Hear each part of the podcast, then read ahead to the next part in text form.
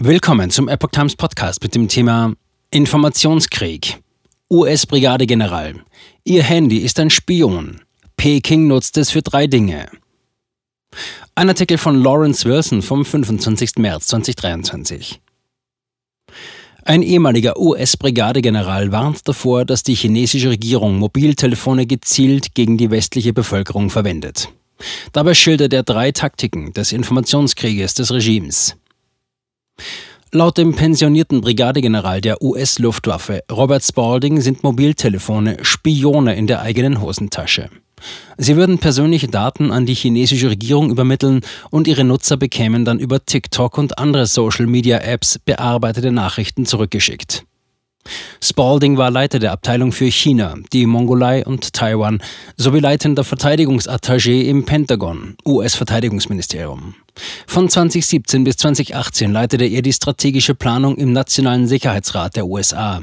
Er ist Experte für die militärische Bedrohung durch die Kommunistische Partei Chinas, KPC. In einem Interview mit Jan Jekielek, leitender Redakteur der Epoch Times in den USA und Gastgeber von American Thought Leaders, sagte Spalding am 10. März, alle Informationen, die Ihr Gerät über Sie sammelt, insbesondere von Apps wie TikTok, werden übermittelt. Die Informationen, die man erhält, werden fast immer übermittelt. Zitat Ende.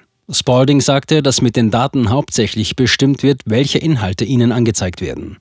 Allerdings könnten sie auch für andere Zwecke verwendet werden, insbesondere wenn die KPC sie sammelt. Dies mache Einzelpersonen, Unternehmen und sogar Länder angreifbar für Datenüberwachung, verringerte Produktivität und den Einfluss kommunistischer Propagandakampagnen. Datenüberwachung.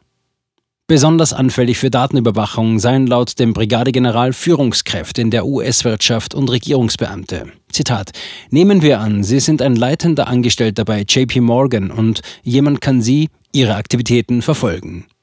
Alles, was Sie tun müssen, ist, die Informationen an einen Geheimdienstanalysten weiterzugeben. Dann haben Sie einen ziemlich guten Überblick darüber, was diese Person tut. Zitat Ende.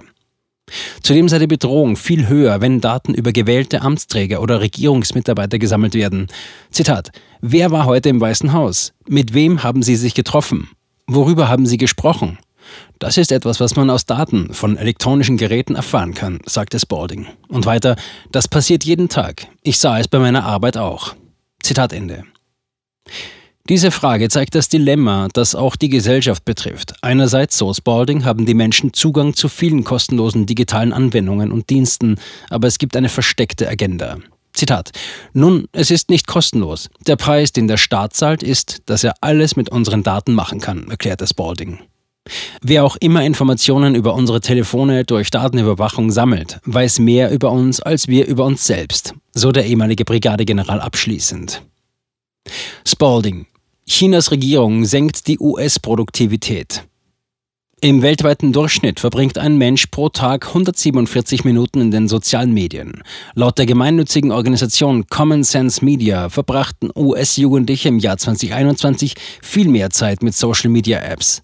Die durchschnittliche Zeit, die Jugendliche, 13- bis 19-Jährige, mit elektronischer Unterhaltung verbringen, beträgt 8,5 Stunden pro Tag. Bei den 8- bis 10-Jährigen sind es 5,5 Stunden.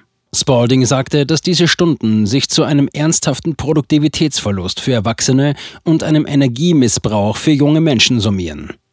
Diesen Zustand hätten die chinesischen Behörden absichtlich herbeigeführt. Die kommunistische Regierung ist an ByteDance, der Muttergesellschaft von TikTok, beteiligt. Die App verbreitet durch ihre Algorithmen ansprechende Inhalte, wodurch Kinder und Erwachsene gleichermaßen sich täglich stundenlang die Videos auf TikTok ansehen. Im Gegensatz dazu begrenzt die KPC laut dem General die tägliche Nutzungszeit der chinesischen Version von TikTok Douyin für die Chinesen auf 40 Minuten. Zitat: Wenn man ein chinesisches Kind fragt, was willst du werden, wenn du groß bist, werden sie sagen, ich möchte Astronaut werden. Das liege daran, dass der Inhalt von Douyin bildungsorientiert ist. Aber wenn man Kindern in westlichen Ländern die gleiche Frage stellt, werden sie sagen, dass sie Internet-Influencer werden wollen. Somit wirft Spalding der KPC vor, dass sie TikTok nicht nur nutzt, um an Nutzerdaten zu gelangen, sie würde auch bewusst die Produktivität der US-Bürger senken. Verbreitung von Fake News zur Manipulation. Zitat. Die dritte Taktik des Informationskrieges der KPC ist die Manipulation der Menschen und ihres Verstandes, klärt Spalding auf. Die Kommunistische Partei Chinas behauptet ganz offen, dass Demokratie und Freiheit eine von den Amerikanern geschaffene Fiktion sind, um die KPC zerstören zu wollen. Zitat. Das steht so auch im Dokument Nummer 9, sagte er. Er bezog sich auf das Rundschreiben der KPC aus dem Jahr 2013 zur aktuellen ideologischen Lage. Darin ruft das Regime zur Wachsamkeit und zum Widerstand gegen westliche Werte wie Pressefreiheit und Unabhängigkeit der Justiz auf, um die Einparteienherrschaft zu stärken. Spalding betonte, die KPC nutze die sozialen Medien, um die Amerikaner mit ihrer Botschaft zu indoktrinieren. Zitat: Chinas Regierung versucht die Welt davon zu überzeugen, dass ihr System besser ist. Sie benutzen dafür nicht nur TikTok, sondern auch Twitter und Facebook. Sie sind auf all ihren eigenen Plattformen und auf all unseren Plattformen aktiv, um ihre Botschaft zu verbreiten. Zitat Ende. Laut dem General sei China ein wichtiger Handelspartner für Länder auf der ganzen Welt geworden und hat viel zu bieten. Allerdings hätten die kommunistische Regierung Chinas und die Vereinigten Staaten eine schlechte Beziehung. Zitat. Anstatt dass die Vereinigten Staaten sich darüber streiten, wie sie China nennen sollen, warum schauen wir uns nicht an, wie die KPC uns nennt? Sie bezeichnen uns als einen Feind.